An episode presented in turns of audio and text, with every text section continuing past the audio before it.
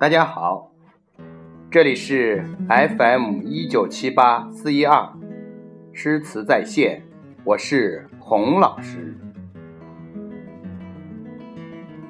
今天为大家继续讲述李白和他的诗歌故事。今天带给您的是《早发白帝城》。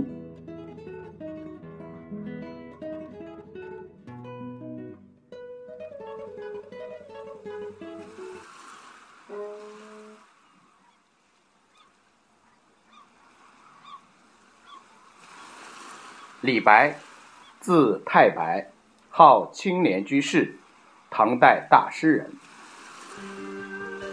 他年轻时就怀着报国的壮志，但是屡次受到挫折。后来经别人推荐给唐玄宗皇帝，被任命为翰林待诏。却又因不愿摧眉折腰侍奉朝中权贵，在宫廷中度过了一年零五个月时间后，便被他们排挤，由唐玄宗将他赐金还山了。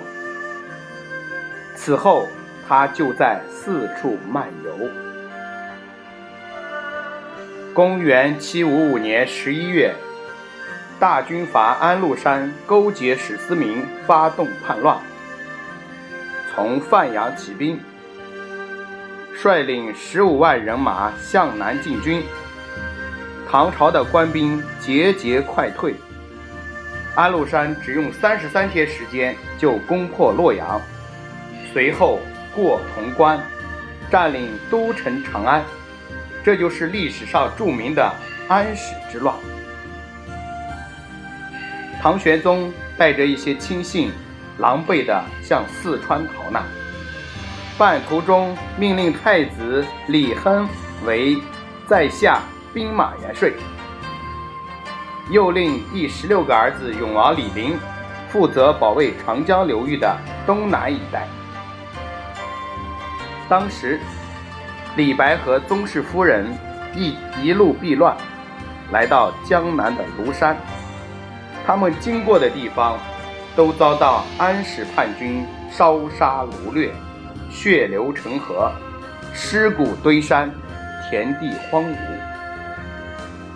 李白写了不少忧国忧民的诗篇，揭露叛军罪行，同情百姓苦难，斥责统治者的昏庸。永王李璘接到诏书后。很快招兵买马，东下金陵拒敌。他听说李白隐居在庐山，三次派人带了重礼，请李白下山参加幕府。李白本有报国的热情，又觉得难以推辞邀请，终于踏上了征途。那时他写了一些诗，豪情满怀。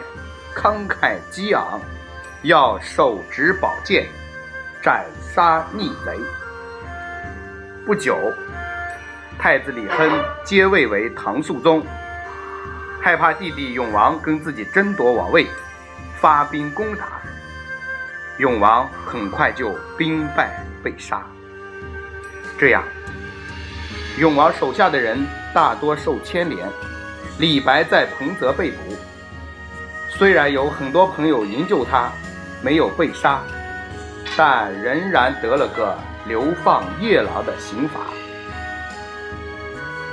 他只好乘了一只小船，溯江而上，向三峡驶去。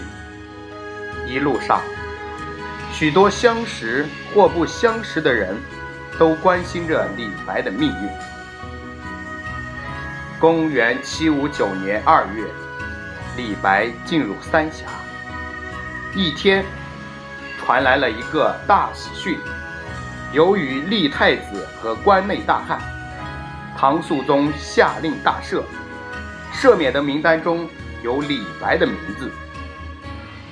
李白立刻从白帝城调转船头，向下游江陵飞快驶去。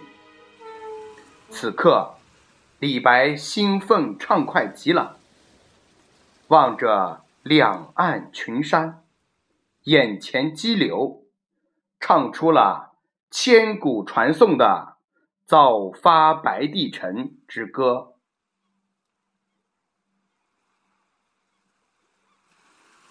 朝辞白帝彩云间，千里江陵一日还。